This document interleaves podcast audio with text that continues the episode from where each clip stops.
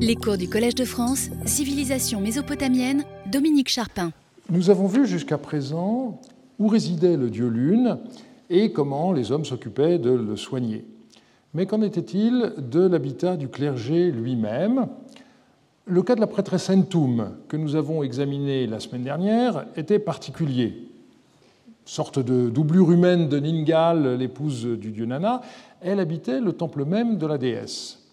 Mais il est clair que telle n'était pas la règle générale. Nous allons d'abord euh, étudier le quartier proche du sanctuaire de Nana, c'est-à-dire les sites que voulait appeler EH et EM, pour tenter de déterminer quelle proportion de desservants du temple y résidaient et quel était le statut du sol dans cette zone.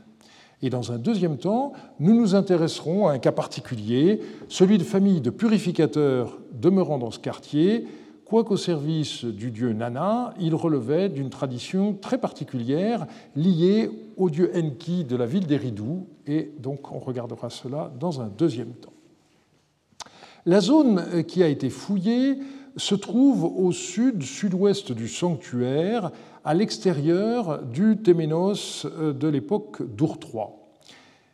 Alors, la région qui est située à l'est du mur euh, d'époque néo-babylonienne correspond à ce que Taylor avait appelé Tomb Mound, on y reviendra, et qui a été renommé EH par Woolley.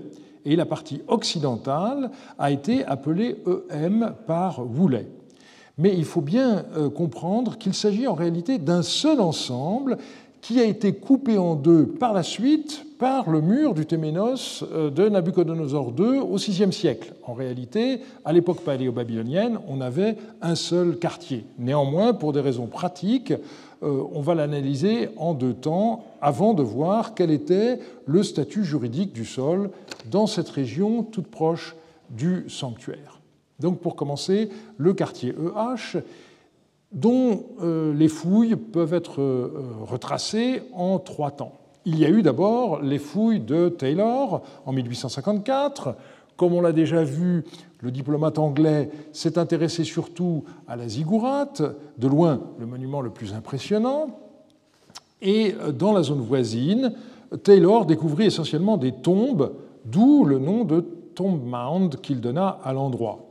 Mais grâce aux fouilles postérieures, nous savons désormais que ces tombes ne sont pas des cimetières, ce sont en réalité des caveaux qui étaient situés sous des maisons dont l'érosion a fait disparaître le rez-de-chaussée dans la zone où se trouvait Taylor, alors que dans d'autres maisons, euh, ce rez-de-chaussée est euh, conservé. Taylor découvrit là une trentaine de tablettes euh, dont je vous ai déjà indiqué qu'elles avaient été publiées par erreur avec les archives découvertes par Loftus à la même époque sur le site de Telsifre. Après les fouilles de Taylor, il y a eu manifestement euh, des fouilles clandestines qu'il est difficile de situer, mais lorsqu'on regarde dans les musées euh, les dates d'entrée de ces tablettes, on voit que c'est dans la deuxième moitié du XIXe siècle. Alors ces fouilles irrégulières euh, posent comme toujours le problème d'arriver à localiser euh, les tablettes euh, qui ont été découvertes. J'avais Kylian Boots avait donné des indications. J'ai fait une première liste dans mon livre de 1980. J'avais fait des ajouts lorsque le livre YOS 12 a été publié. J'ai repris l'ensemble dans le clergé d'Our et il y a encore des ajouts à faire. Et donc une nouvelle liste va être publiée bientôt. Et sans que ce soit toujours complètement certain, il semble néanmoins que la plupart de ces textes aient été retrouvés dans ce quartier. Il y a des cas où euh, on peut faire des liens prosopographiques très précis. Après les fouilles de Taylor, après les fouilles euh, des clandestins, il y a bien entendu euh, les fouilles de Woolley, et c'est lors de sa quatrième campagne, en 1925-26, que euh, Woolley reprit la fouille de cette zone, mais le secteur était si mal conservé qu'il n'a pas vraiment pu dégager de plan cohérent, à l'exception d'un bâtiment fort intéressant par lequel nous allons commencer et qui s'appelle le temple de Nimintabba. Le nom de cette déesse était euh, lu Dimtaba à l'époque de Woolley, peu importe. je l'ai étudié dans mes deux livres et Richard Settler a également consacré à cette divinité un article à partir des objets conservés au musée de Philadelphie. Du point de vue archéologique, euh, il ne faut pas s'attendre à des miracles. Il ne reste en réalité qu'un tout petit morceau de, ce temple, et le reste, eh bien, euh, là encore, a été coupé par le mur du Téménos euh, néo-babylonien. Mais dans les fondations de l'épais mur nord-est, Woulet a découvert cinq coffres de fondation en briques cuites bitumées qui contenait chacune une statue en cuivre représentant le roi portant un couffin, euh, donc c'est le, roi bâtisseur, et à ses pieds une tablette en stéatite noire. Et euh, statuette canéphore, comme on dit, et tablette portaient la même inscription dédicatoire pour Nimintabba, sa reine, Shulgi, nous apprenons par là même le nom du roi, Malvaillant, roi d'Our, roi de Sumer et Akkad, a bâti son temple. C'est donc le deuxième roi de la troisième dynastie d'Our au XXIe siècle qui a bâti ce document. Et sous le sol de la partie du temple qui a été préservée, on a découvert des tuyaux d'évacuation d'eau en argile cuite avec une inscription légèrement différente. Shulgi, dont le nom est divinisé, donc euh, ça nous indique que nous sommes dans la deuxième moitié du règne du roi. Malvaillant, roi d'Our, roi des quatre rives, il n'y a pas d'autre euh, indication. Qui était donc cette déesse Nimintabba euh, même si vous êtes bien au courant du panthéon mésopotamien, euh, je vous pardonnerai volontiers si vous n'avez pas encore entendu parler de cette déesse. Ça n'est pas euh, quelqu'un de très célèbre, et pourtant, elle a un rôle tout à fait intéressant parce que euh, c'est une divinité gardienne. Alors, Anipur, elle est connue comme l'épouse du dieu Kalkal, et le dieu Kalkal, c'est le portier de l'Écour, le grand temple d'Enlil. À Our, c'est un peu différent, elle fait partie des quatre divinités gardiennes. Euh, le sumérien dit Dingir Gubba, la divinité qui se tient, littéralement, euh, du dieu Sin. Et euh, on connaît donc les, trois autres. Le problème, c'est que le bâtiment découvert par Woulet date pratiquement essentiellement de l'époque de la troisième dynastie d'Our mais comme cet endroit, comme l'ensemble du site H, a été l'objet d'une érosion particulièrement forte en raison de sa hauteur, la question se pose de savoir si ce temple existait toujours à l'époque paléo-babylonienne. Et euh, vous allez voir que la réponse est positive. On a en effet retrouvé euh, une dévotion privée à cette déesse euh, qui est tout à fait sans parallèle. Dans aucune autre ville, dans aucun autre quartier, on a retrouvé cela. Il s'agit d'abord de deux sceaux à légende religieuse. Euh, il y en a un qui a été trouvé dans une tombe de ce secteur. La légende, c'est simplement le nom de la déesse, Nimintabba. On a un autre sceau à légende religieuse euh, qui a été trouvé sur une tablette découverte dans le quartier et qui donne comme légende Nimintabba, qui possède l'ensemble des mets, donc euh, les, les, règles, les rites, un terme difficile à traduire, qui aime les mains pures. Voilà déjà euh, deux indications. Et ce cylindre euh, figure sur une tablette qui a été découverte donc euh, dans le site EM e voisin. On a aussi des individus qui se déclarent sur leur sceau personnel serviteurs de Nimintabba. Et là, c'est intéressant parce qu'on a un sceau de ce genre dans les pseudo-tablettes de cifre, c'est-à-dire dans les tablettes de Taylor, qui viennent par conséquent du site EH, donc à proximité du temple même. Même chose pour YOS 860, c'est une tablette qui vient de fouilles clandestines, on a vu qu'on pouvait les localiser dans le quartier. Et puis on a également deux autres euh, empreintes de sceaux euh, qui ont été euh, découvertes, l'une dans le Guiparcou et l'autre, c'est une enveloppe de lettres qui a été découverte dans le site EM également. Enfin, on voit que Nimintaba peut être présente dans le théophore. On n'a qu'un exemple, mais c'est intéressant tout de même, quelqu'un qui s'appelle Ur Nimintaba et qui a un titre religieux de euh, donc le responsable du sceau littéralement. Quelqu'un qui avait un rôle important dans l'économie des, sanctuaires. Donc on voit, si on regarde la localisation précise de ces témoignages, que euh, certain nombre est issu du site EH lui-même, c'est-à-dire des environs immédiats du euh, temple de Nimintabba, et que par ailleurs, donc, euh, deux autres proviennent du site EM, un très bel exemple de dévotion très localisée et donc, on a ici un exemple tout à fait intéressant de l'enracinement d'un culte spécifique à une divinité qu'on appelle secondaire dans un quartier limité, Nimintabba, déesse gardienne du temple de Nana. Et donc, ce qui est pour nous frappant, c'est de voir qu'un temple particulier était voué à la déesse à proximité du sanctuaire, mais à l'extérieur. Alors faut-il dire, temple, faut-il dire chapelle? C'est un problème de nomenclature euh, délicat. On n'a pas la totalité du plan, donc euh, il est difficile de dire quelle était l'étendue exacte euh, de ce sanctuaire, mais c'était manifestement quelque chose de petit. En tout cas, ça n'est pas donc dans le sanctuaire de Nana, comme on pourrait s'y attendre, s'agissant d'une divinité gardienne du temple. Et je dirais que, ici encore, on voit à quel point la vie des dieux était le reflet de celle des hommes.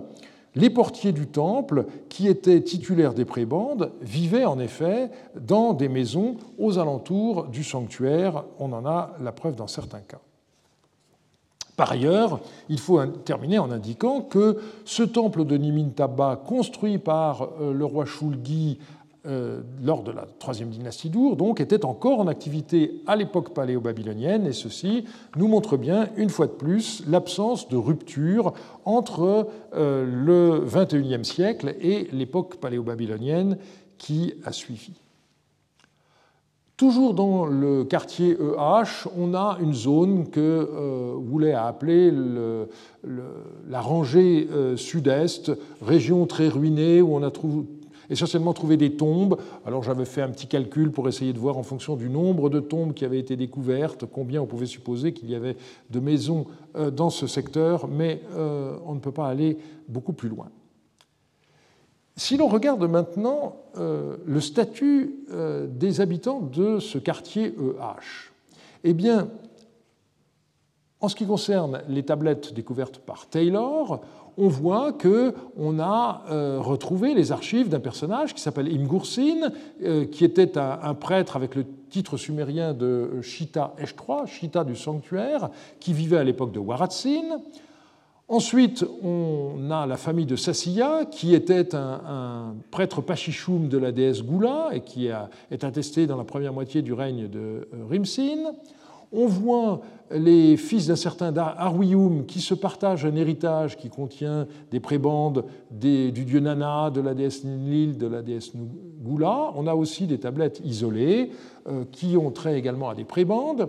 Et on voit dans les contrats euh, où il est question de vente immobilière les noms de certains voisins des maisons de ces personnages. On a encore un prêtre Goudapsum, euh, Kunana, un autre qui s'appelle Dada, et euh, le responsable d'un temple, Shangum, qui s'appelle Ku Ninchubur. On voit donc que euh, la plupart de ces textes ont trait à des membres du clergé et on voit que les maisons qu'ils habitaient étaient voisines les unes des autres. Il est évidemment simplement dommage que l'érosion du secteur et euh, l'état des techniques de fouille à l'époque de Taylor n'aient pas permis de mieux connaître les maisons dans lesquelles ces tablettes ont été découvertes. Pour ce qui est des fouilles irrégulières, alors là, évidemment, il ne faut pas s'attendre à avoir euh, des plans, bien entendu, mais on voit également que les maisons ont livré des archives appartenant à des membres du clergé. On a par exemple les chansons Zabardaboum Sinchemi, c'était un échanson, mais un échanson du temple, car euh, euh, les dieux à l'instar euh, des, rois, avaient des personnages particulièrement chargés de leur offrir euh, leur boisson. Et ce Sinchemi, on le voit acheter une prébande de Pachichoum de la déesse Nin euh, Eniga. Et dans ce texte, il est intéressant de voir que furent témoins de nombreux membres du clergé de l'Ekishnugal. Donc là encore, on reste dans le même milieu. On a aussi les archives d'un certain Sinishmeni qui a été adopté par quelqu'un d'autre, et donc euh, on voit que dans ces archives, il y a à la fois des titres de propriété antérieurs de son père adoptif et puis euh, des contrats relatifs à la location de prébendes sous le règne de Samsuiluna. Et puis le troisième euh, lot important, c'est celui formé par les archives d'un certain Nana Imar et ses fils. On voit donc que euh, le père achète des maisons, euh, un esclave, des prébendes, loue une maison qui lui appartient ou prête de l'argent, donc c'est quelqu'un qui a des moyens, pendant la première moitié du règne de Rimsin, et on a quelques documents relatifs à ses fils euh, qui montrent qu'ils étaient actifs sous le règne de Samsu Iluna. Il y a enfin quelques textes isolés, notamment des achats de prébendes.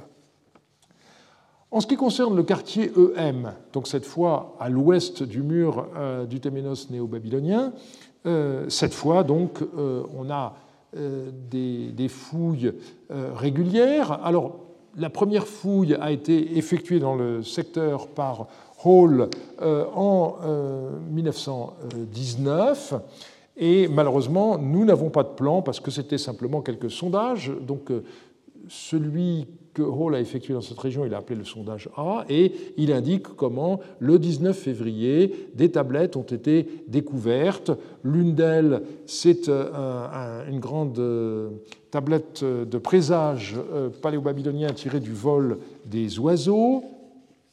Mais il indique aussi qu'il a découvert euh, des textes médicaux sur lesquels Irving Finkel euh, travaille, et également il y a des euh, documents d'archives, textes de comptabilité ou textes juridiques, et pas plus tard qu'hier, nous avons pu euh, conclure un accord avec nos collègues du British Museum pour que, euh, alors qu'ils s'occupent des tablettes médicales, eh euh, notre groupe du, projet écriture puisse travailler sur les tablettes d'époque, sur les tablettes d'archives qui accompagnent ces tablettes médicales. Il sera bien intéressant de voir quel était le statut du personnage qui habitait dans cette maison sur laquelle Hall est tombé. L'essentiel de ce quartier, bien entendu, a été euh, découvert par Woolley lors de sa euh, cinquième campagne en 1926-27. Il a dégagé environ 2800 mètres carrés et il a euh, mis à jour trois grands axes de circulation auxquels il a donné le nom de, de villes qui se trouvaient dans euh, la ville anglaise de Bath, où il avait lui-même acheté euh, une maison. Donc euh, nous avons Gay Street, qui forme l'épine dorsale du, quartier. Il y a à angle droit la rue Quiet Street chez Ramoncoeur, et il y a également la New Street, et puis tout au nord, il y a Quality Lane, mais comme on est en bordure du secteur, c'est-à-dire que là où l'érosion commence, en fait, on n'a que l'amorce des maisons, tout l'arrière de ces maisons, malheureusement, a disparu dans euh, l'érosion. Il y a une quinzaine de maisons euh, qui ont été euh, fouillées donc au total dans ce quartier. Et les archives qui ont été découvertes montrent que pendant plusieurs générations ont vécu des familles qui, elles aussi, appartenaient au clergé de l'Ekishnugal. Alors, une des maisons les mieux connues, c'est euh, le numéro 7 euh, Quiet Street, euh, où ont successivement habité un archiviste du temple de Nana, puis le prêtre Abrikum Kuningal et ses fils, dont je reparlerai dans la deuxième partie de notre cours. Euh, et on voit là encore que euh, même si on n'a pas les archives des maisons voisines, euh, on peut connaître grâce aux textes d'achat leur identité. Eh bien, on voit qu'on a un administrateur qui était voisin d'un côté, on a un autre voisin qui était l'intendant des domaines de la déesse Ningal. Pour la maison numéro 5, Quiet Street, a vécu un personnage qui portait le titre de Kishib Galum, donc euh, le gardien du, sceau d'une divinité. Euh, au numéro 2 de la même rue, il semble que ce soit la famille d'un intendant Chandabakum qui est vécu là. pour Quality Lane, c'est un peu moins précis, mais on voit donc qu'on a une assez grande homogénéité socioprofessionnelle de ce quartier. Alors, La question qui se pose, bien entendu, c'est de tenter d'expliquer ce regroupement et euh, à ce sujet, dans son euh, rapport euh, définitif, Woolley a formulé, au sujet des occupants de ces maisons, l'hypothèse suivante. Quand nous fouillâmes la zone EM, nous avons été surpris de trouver des bâtiments domestiques installés le long du Téménos sacré et presque empiétant sur lui. Les bâtiments ne diffèrent absolument pas de ceux du quartier AH, mais les tablettes qu'on y a trouvées incluent une grande proportion de textes religieux, d'hymnes, etc. Et il se peut que le clergé attaché aux principaux temples ait été logé dans les maisons installées autour du Téménos et formant une sorte d'enclos euh, canonial. Alors ce terme d'enclos canonial est utilisé par les médiévistes et je l'utilise pour euh, traduire l'anglais cathedral close, donc il s'agit du quartier euh, proche d'une cathédrale où vivaient les chanoines qui y étaient rattachés. Dans l'île de la Cité, non loin d'ici, la rue chanoinesse était euh, l'artère principale du cloître Notre-Dame, où les chanoines du chapitre avaient leur maison. Il en reste d'ailleurs encore une au numéro 24. Dans mon livre sur le clergé d'Our, j'avais critiqué cette vision de Woulet en disant qu'elle était quelque peu trompeuse pourquoi? Eh bien, j'admettais, parce que c'était l'évidence, qu'une euh, bonne partie des habitants du quartier euh, étaient constitués par des desservants du grand sanctuaire voisin, mais ils n'occupaient pas ce que nous appellerions des logements de fonction. Les archives permettent en effet de voir que les maisons leur appartenaient en propre. Il y a des cas où ils achètent euh, des maisons, il y a des cas où ils les échangent. Ils pouvaient donc les transmettre à leurs héritiers. Et donc, euh, j'avais critiqué cette notion de cathedral clause euh, employée par Voulet. J'avais tort en partie et raison par ailleurs. J'aurais dû me méfier euh, parce que en Angleterre, ces institutions sont toujours vivantes et Woolley, étant fils d'un ecclésiastique, savait de quoi il parlait. Et de fait, lorsqu'on regarde euh, les, sources pour euh, le, Moyen Âge et euh, l'époque moderne, eh bien, on s'aperçoit qu'en réalité, les chanoines étaient eux aussi le plus souvent propriétaires de leur maison. Ça n'appartenait pas à l'évêché. Donc, sur ce point, je m'étais trompé. Mais en revanche, j'avais raison sur un autre point. Lorsqu'on regarde la réglementation médiévale, qui remonte notamment au concile d'Aix-la-Chapelle de 816, sous Louis le Pieux, eh on voit qu'il y avait une tentative d'un véritable enfermement des chanoines qui ne devaient pas se mêler aux laïcs. Souvent, un enclos canonial était fermé durant la nuit, un chanoine ne pouvant y faire entrer une femme, et là je cite un statut canonial, à l'exception de sa mère, de sa sœur, de sa parente au troisième degré, autrement dit des femmes avec lesquelles de toute façon un homme n'a pas le droit de coucher, ou d'une femme de haut rang qu'on ne peut éconduire sans scandale. Fin de citation. Et sur ce point, en effet, l'image de l'enclos canonial ne correspond pas du tout à la réalité d'Our au XVIIIe siècle avant notre ère. Donc je dirais que d'un point de vue juridique, euh, je m'étais trompé dans ma critique de euh, Woulet, mais d'un point de vue sociologique, en revanche, euh, j'avais eu raison. Alors, la question de la propriété du sol, j'ai dit que manifestement les occupants des maisons en étaient propriétaires, mais il y a quand même un problème, parce qu'il y a euh, quelques textes qui montrent euh, le euh, temple vendre certaines parcelles dans ce quartier. Alors, on le voit par un texte qui était connu depuis longtemps, YOS 5 122, où le temple de Nana vend à Sin-Nurmatim et à son fils Balmunamré un terrain nu. On nous dit c'est dans le verger de Kalala, bon, mais on nous dit à côté du terrain du barbier Samanum, du terrain de Nawirum Ili, etc. Et on nous dit que les acheteurs doivent verser deux mines d'argent selon le poids du temple de Nana et que l'argent euh, doit être versé dans la caisse du euh, Ganunmar. Donc on ne sait pas exactement où se situe cette parcelle, mais euh, ce qui est certain, donc, c'est que euh, l'argent est pesé avec le poids du temple et euh, versé dans les caisses du Ganunmar, et le document a été scellé par les intendants Chatamoum, ce qui montre bien que le versement, versement a été effectué, et vous vous rappelez ce que nous avons dit du Ganunmar comme l'endroit où se trouvait le trésor du sanctuaire. Ici, donc, pas d'indication spatiale. En revanche, en 1991, donc après que j'ai publié mon livre sur le clergé d'Our, il y a eu un contrat euh, qui est différent parce qu'il concerne cette fois, sans hésitation possible, un euh, terrain en contexte urbain. Et par ailleurs, les indications cadastrales de ce contrat permettent de voir qu'il s'agissait pour euh, l'acheteur Pouzou Chamache d'agrandir une maison qu'il possédait déjà et en achetant 36 mètres carrés d'une maison euh, voisine en ruine. Et euh, on nous dit que le vendeur, c'est le temple de euh, Nana. Et ce qui est intéressant, c'est que dans les voisins, on a Imgoursin, Chita, Esh3.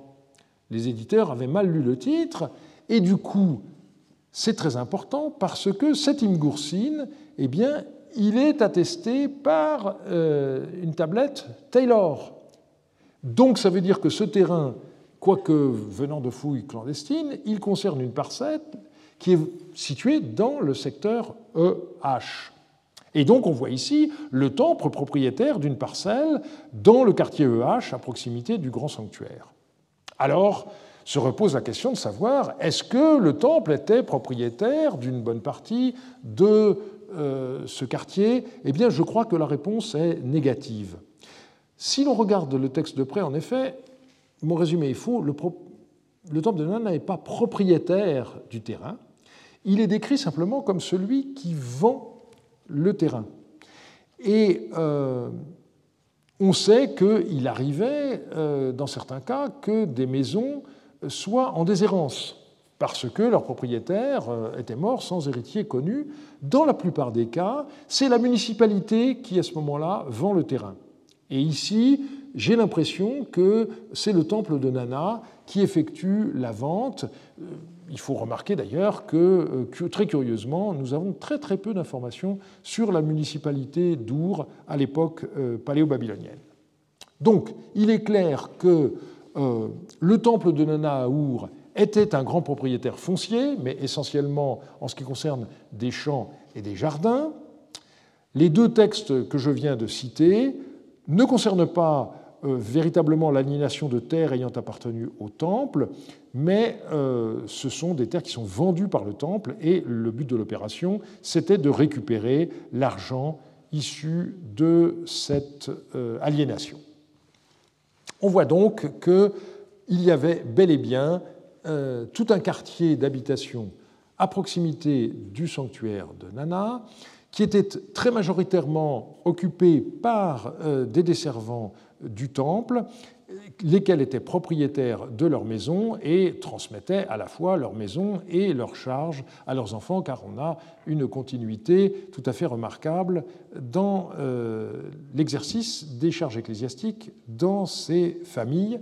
Et on va en voir tout de suite un exemple avec euh, ce qui concerne le clergé d'Our rattaché au dieu Enki d'Eridou. Alors, vous vous rappelez ce que j'ai dit lors du troisième cours, à savoir que le site d'Eridou, qui avait été très important dans les périodes proto-historiques et euh, encore au troisième millénaire, avait connu un déclin marqué au début du deuxième millénaire. J'avais cité une inscription du roi de Larsa, Nouradad, au milieu du XIXe siècle, qui parlait bien de la reconstruction du sanctuaire, mais il faut bien dire que jusqu'à présent, on n'a trouvé que fort peu d'éléments euh, qui montrent euh, une ville d'Eridou ayant euh, une existence réelle à cette époque-là. Or, il se trouve qu'au sein du clergé demeurant dans la ville d'Our, eh bien, toute une série d'individus se définissaient par rapport au dieu d'Enki, qui était souvent défini comme Enki d'Eridou. Et il faut tout de suite souligner l'étrangeté de cette désignation. D'habitude, euh, lorsqu'un dieu est mentionné, il est mentionné par son nom seul, même lorsqu'il s'agit de la divinité polyade d'une ville. Par exemple, euh, on ne parle jamais du dieu lune en disant le dieu Nana d'Our ou le dieu Sin d'Our. Et donc il y a dans cette façon de euh, parler d'Enki d'Eridou une étrangeté qu'il faut élucider. Alors on va commencer par recenser les attestations de ces titres et des personnes qui les portaient, avant d'étudier en détail le cas de deux familles de purificateurs particulièrement bien connus et qui se revendiquaient comme rattachés à Enki d'Eridu. Ce tableau d'ensemble, donc, il va commencer par la qualification par rapport à Enki seul. On a un personnage qui est, euh, porte le titre de Goudou IV, en acadien Pachichum, du dieu Enki, un autre également, tout ça sous le règne de, Rimsin.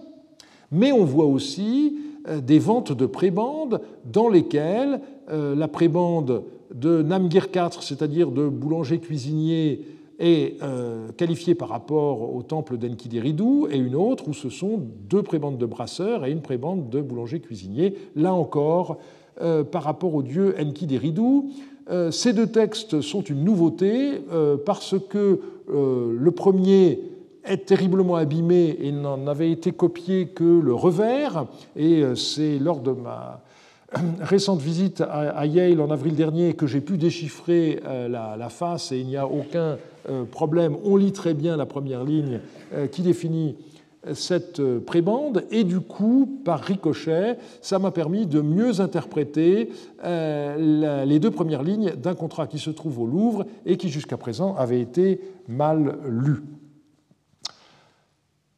On a ensuite, euh, par rapport à Enki d'Eridou, toute une série de titres qui sont des purificateurs avec des détails que malheureusement nous ne comprenons pas encore euh, suffisamment. Euh, certainement ces purificateurs euh, avaient des rituels qui leur étaient propres. Pour l'instant, on les connaît essentiellement par leur nom, qu'il s'agisse d'attestations dans des documents de la pratique ou qu'il s'agisse de mentions qu'on trouve dans les listes lexicales en particulier, dans quelques textes littéraires du premier millénaire également. Donc, premier de ces titres, c'est celui de euh, Abrig, en acadien Abricum. Euh, on a le sceau de deux de ces personnages, j'y reviendrai tout à l'heure. On a aussi le titre de Enkum, là encore présent sur un sceau. Euh, on a le titre de Ishib, là encore sur un sceau. Et on a le titre de Goudoukat Abzu, Goudapsum, également sur un sceau. Donc, Ceci est intéressant parce que sur ces sceaux, euh, eh bien, après le titre, à chaque fois, on vous dit rattaché au dieu Enki de la ville d'Eridou. Alors, ce qui est intéressant, c'est que dans un certain nombre de cas, euh, on a un individu qui est connu euh, dans un texte avec son titre abrégé et puis le titre complet n'apparaît que sur le sceau. Par exemple, et Igidoubi Isilim, eh bien, sur le texte, il est simplement avec le titre d'Abrikou, et c'est le sceau qui donne son titre complet, Abrikum Denki Deridou. De la même manière, on a une lettre du roi Rimsin où il est question d'un personnage qui s'appelle Enam Tissoud. Le roi dit simplement Abrikum Denki, mais le sceau de ce personnage, qu'on verra tout à l'heure, donne son titre complet d'abrig du dieu Enki d'Eridou. Autrement dit, il faut considérer que lorsque nous avons le titre seul, lorsque nous avons le titre suivi par le nom du dieu Enki, et lorsque nous avons le titre suivi par le nom du dieu Enki, dont on précise que c'est Enki d'Eridou, tout ça, c'est la même chose, avec une façon plus ou moins précise de noter la réalité. Et parmi tous ces gens, donc, euh, on a deux familles de purificateurs à qui sont particulièrement euh, connues.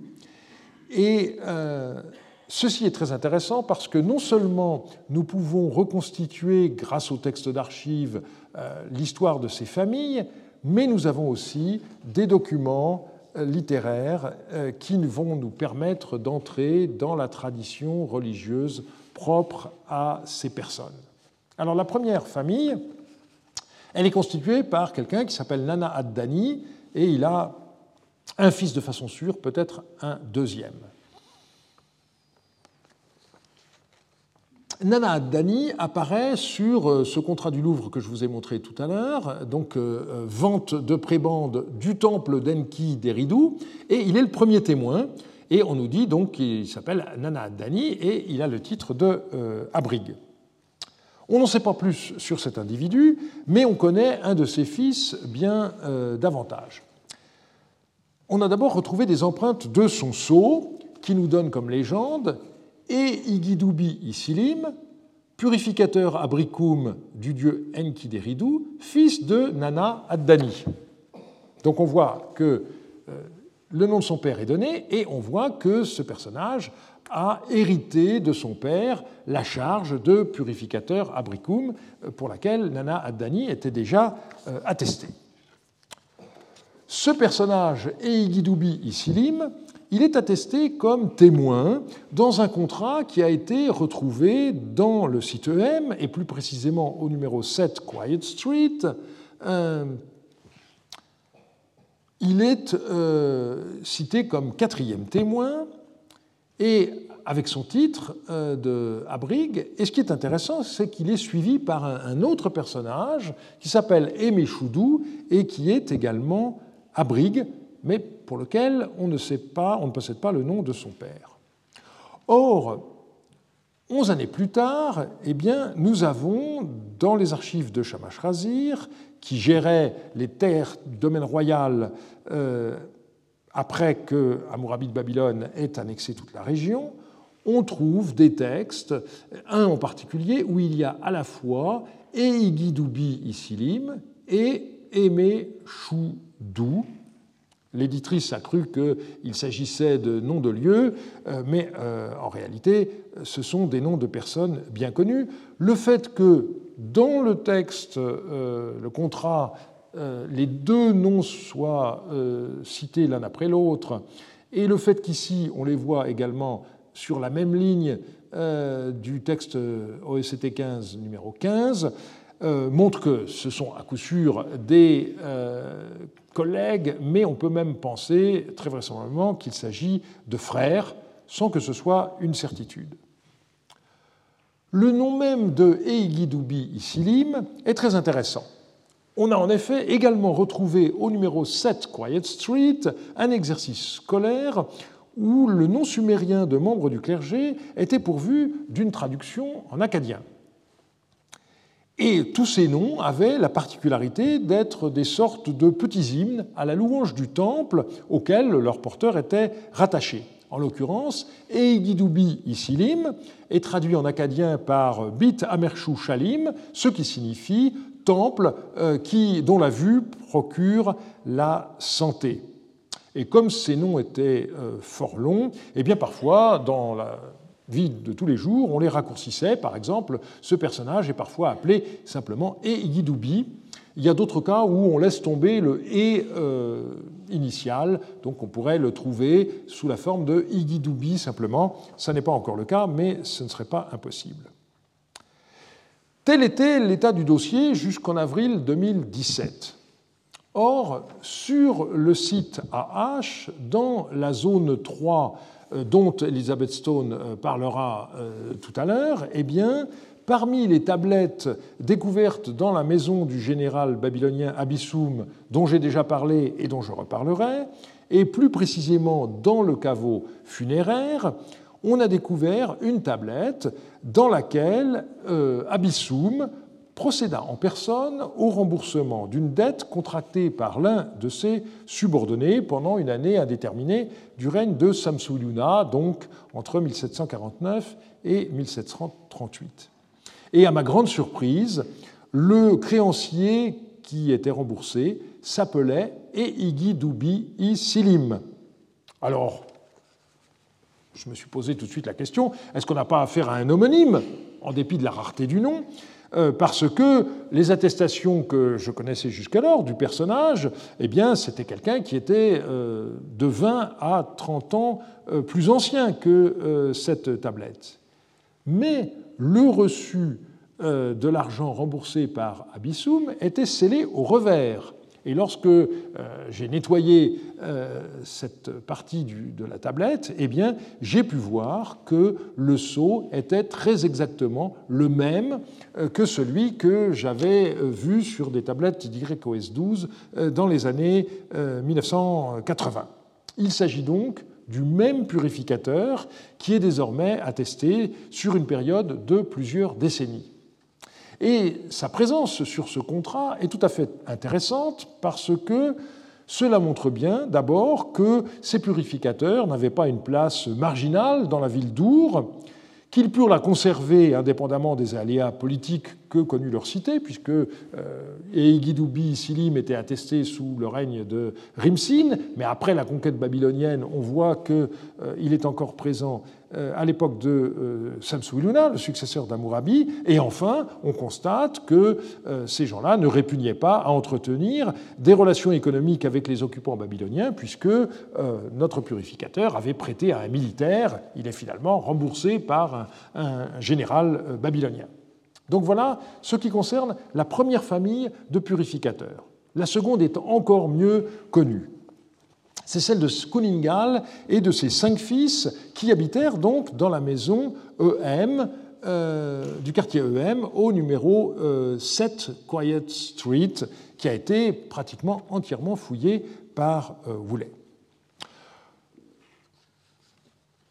Le statut du père, Kuningal, nous est connu par un texte postérieur à sa mort, euh, qui a trait aux champs alimentaires qui ont été attribués par le temple de Nana à ses fils, et ce texte mentionne Kuningal comme purificateur abricum. La première référence euh, que nous ayons à Kuningal, c'est un échange avec ses voisins. Et donc, on a l'impression que Kuningal a d'abord vécu dans la maison numéro 5 Quiet Street et que euh, ensuite il a échangé cette maison avec la maison voisine qui était plus grande et euh, ceci donc a donné lieu à un contrat. Quelques mois plus tard, il a passé un accord avec un autre voisin au sujet d'un mur mitoyen. Donc manifestement, une fois installé dans sa nouvelle maison, il a constaté qu'il y avait un mur mitoyen qui n'était pas en bon état et donc il a fallu s'entendre avec euh, ce, ce, voisin. Et par ailleurs, euh, dans les archives, on a quatre documents euh, qui ont trait à des acquisitions de vergers par Kuningal entre les années 2 et 11 de Rimsin. Et le plus intéressant, c'est le plus récent. Il s'agit d'un don qui a été fait par la prêtresse euh, Entum Enanedou elle-même. J'y ai fait allusion la semaine dernière, parce que c'est sur ce document que on trouve le sceau de la prêtresse, comme on l'a vu déjà.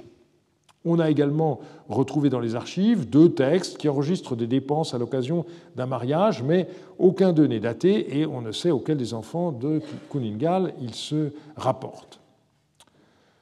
Le document euh, postérieur euh, qui mentionne la mort de Kuningal est daté de l'année 34 de Rimsin. La plus ancienne mention de Kuningal date de euh, l'année 2 de Rimsin, et donc euh, c'est un personnage qui est attesté pendant une période de 32 ans. La reconstitution de euh, la famille a été possible donc grâce euh, au texte UET 5 191 où on voit un esclave qui se rachète à ses propriétaires, c'est-à-dire le frère et les cinq fils de Kuningal. Ce texte était connu par une copie de Figula et un morceau d'enveloppe a été publié par Gabriela Spada, qui avait cru que c'était un texte parallèle. En réalité, euh, une photo publiée sur le site Our Online permet de voir qu'il s'agit d'une enveloppe et en, fait, c'est l'enveloppe qui contenait euh, le contrat euh, déjà publié par Figula. Donc à partir de ce texte, on voit que Kuningal avait un frère qui s'appelait Eagamil, un nom en Ea, c'est-à-dire la forme sémitique de Enki, donc là encore un, lien avec euh, le dieu Enki. Et puis on a ses cinq fils, euh, Eshulur Uru, Enamtisud, Apililishu, Sinuseli et Lipitea. Ce sont les deux premiers qui sont les mieux euh, connus. Le cadet Enamtisud, eh bien, il est identifié comme purificateur abricum grâce à l'empreinte de son sceau que l'on trouve sur ce contrat. Et on possède aussi euh, la lettre que j'ai citée tout à l'heure du roi Rimsin qui donnait l'ordre qu'on lui attribue un champ alimentaire. La question qui se pose, c'est de savoir si Enamtissoud aurait reçu la charge paternelle au détriment de son aîné. Eh bien, c'est quelque chose qui paraît peu vraisemblable. Alors, on doit d'abord remarquer que l'aîné Eshulur Uru, ou bien Eshulur Bi Uru, euh, porte lui aussi un de ces noms sumériens typiques de ce milieu, et son nom figure sur la tablette que je vous ai déjà montrée tout à l'heure à propos de Eigidubi Isilim.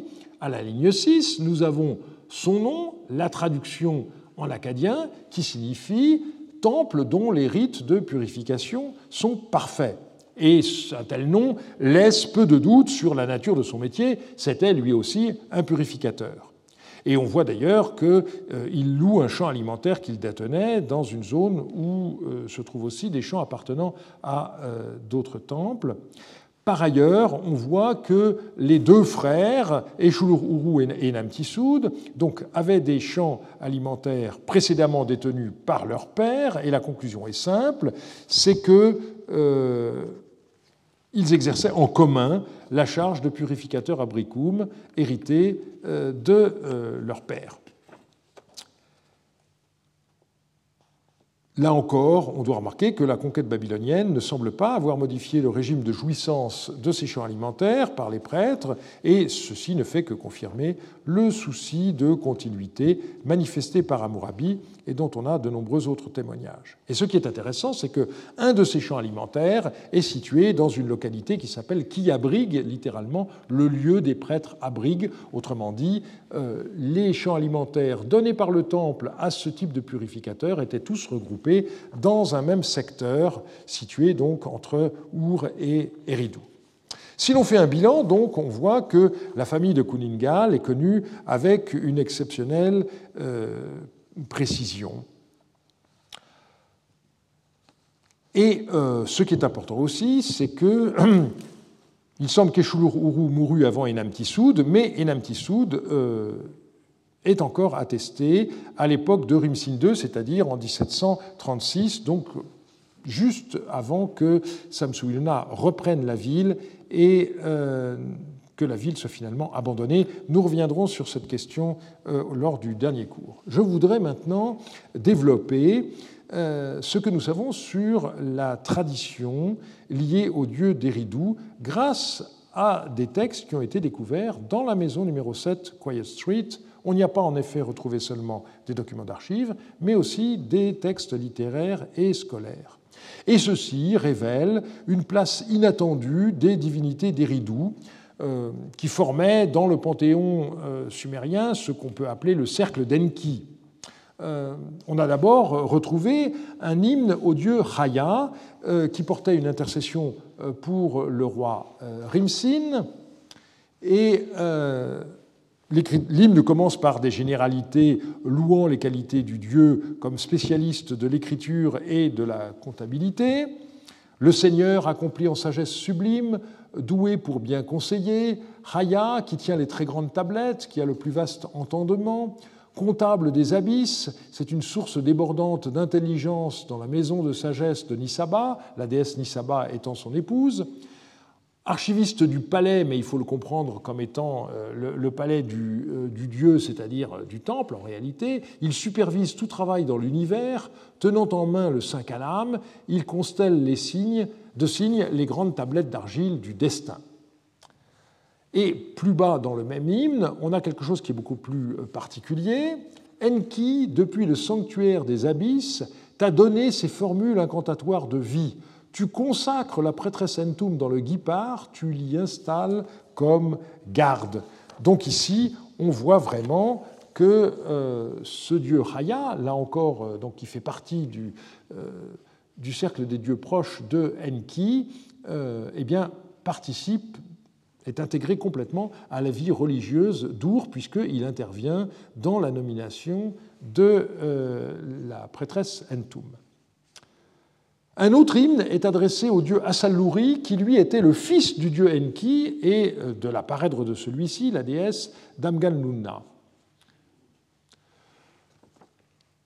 On trouve dans cet hymne ce passage tout à fait intéressant qui énumère euh, euh, toutes sortes de purificateurs. Donc on dit au dieu être au beau visage de l'Abzu, l'Abzu étant le domaine des eaux souterraines qui est le domaine du dieu Enki, grand vizir d'Eridu, Assallouri en qui on met sa confiance, les prêtres Enkum, Ninkum, Abgal, Abrig, Usur, Emesh, etc., font attention à l'ordre que tu donnes. quotidiennement, en sortant, ils font autour de toi la circumambulation. Donc il y a euh, allusion à un rite particulier sur lequel on, reviendra. Et donc, euh, ceci est très intéressant puisqu'on voit le lien qui est fait entre euh, ce dieu fils d'Enki et des purificateurs dont certains sont attestés comme vivant dans le quartier. J'ai souligné Abrig, mais c'est le cas également pour des Enkum.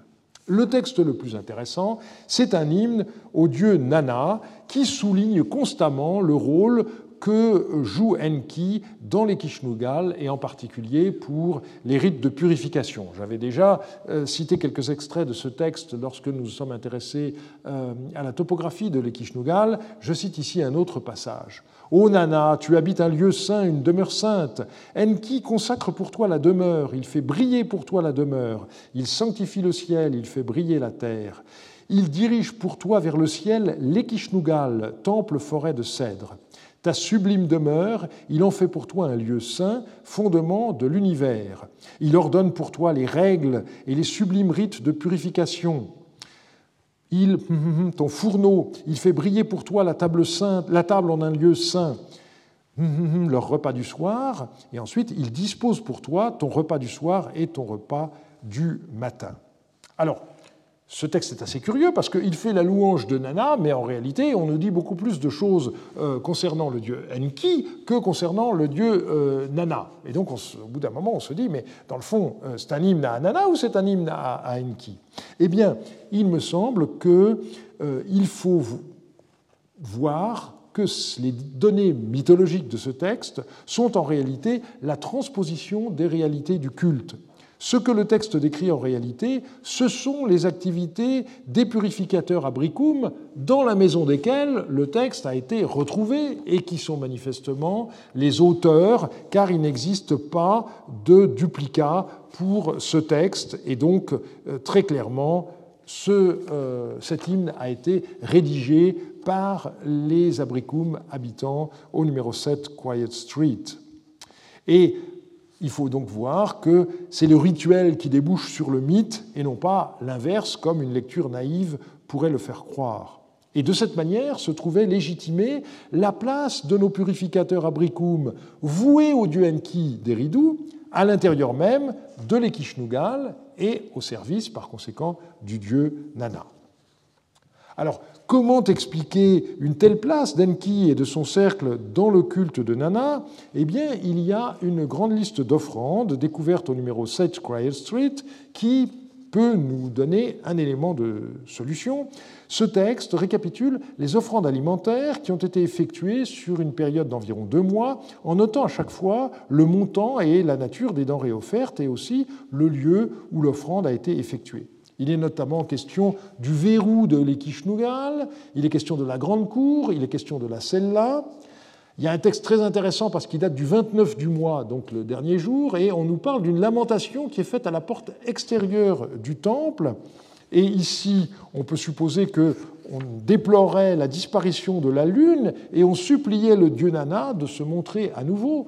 La fin du mois, c'est toujours un moment euh, extrêmement euh, perturbant pour les anciens Mésopotamiens pour nous, c'est quelque chose de mécanique, l'arrivée de la nouvelle lune, mais il faut bien comprendre que pour eux, la lune était une divinité qui pouvait très bien décider de disparaître. Et alors, on fait quoi Donc, euh, c'est quelque chose qui exige qu'on euh, fasse revenir le Dieu en le suppliant de se montrer à nouveau.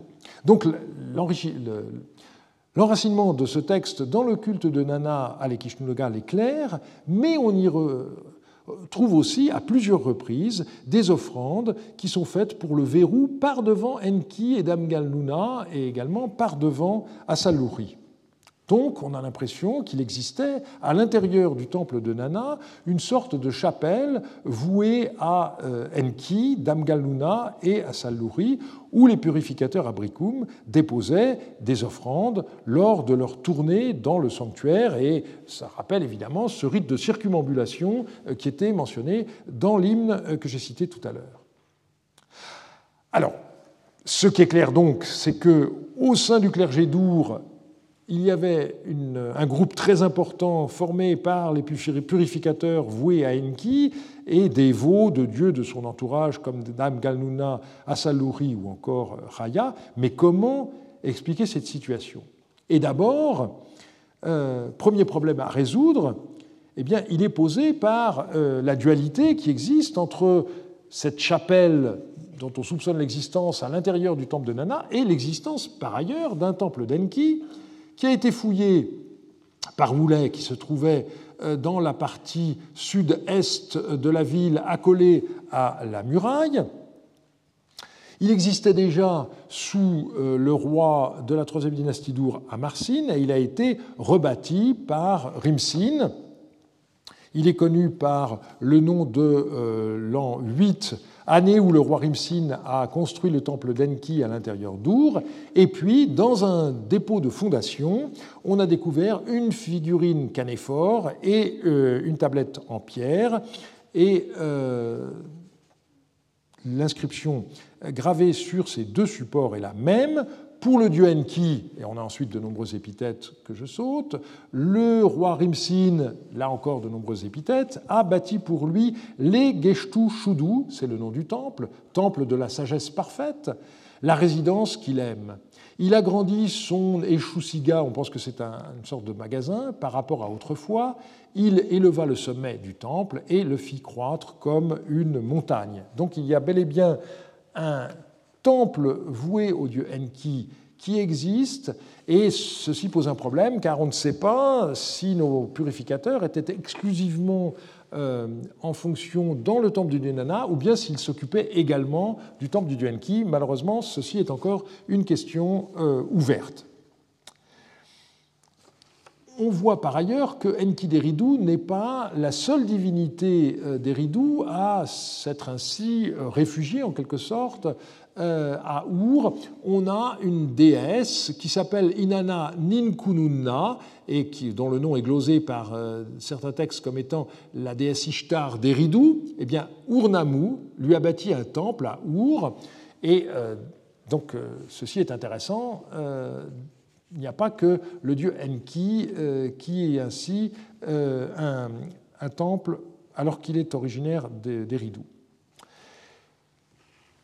En 1986, euh, j'avais proposé que la meilleure façon d'expliquer la présence de ces purificateurs et de tous ces prêtres voués au dieu Enkidu, c'était d'imaginer que euh, le culte d'Enkli avait été déplacé depuis Eridu et, bien entendu, euh, non seulement la statue du, dieu, mais également son, clergé, et que, une fois installés à Our, les descendants du clergé d'Eridu avaient à la fois su s'intégrer au clergé de l'Ekishnugal et en même temps préserver les traditions qui leur étaient propres.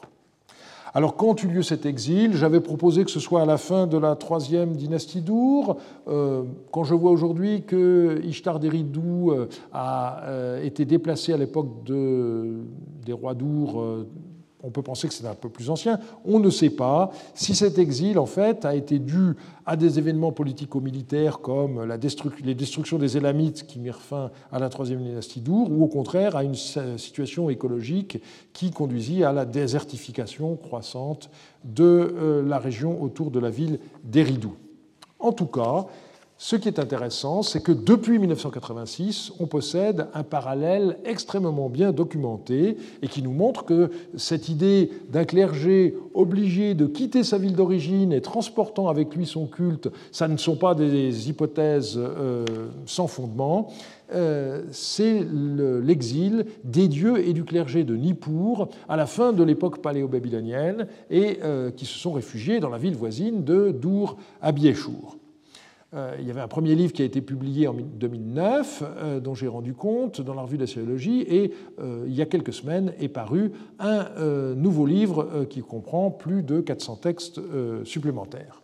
Tous ces documents montrent comment le clergé de Nippur s'est réfugié dans la ville de Dourabiéchour au moment où les rois de Babylone n'arrivaient plus à contrôler la, ville de Nippur. La majorité des textes sont assez tardifs, puisqu'ils datent du dernier roi euh, de la première dynastie de Babylone, Samsuditana, mais il y a quelques textes plus anciens qui permettent de remonter dans le temps.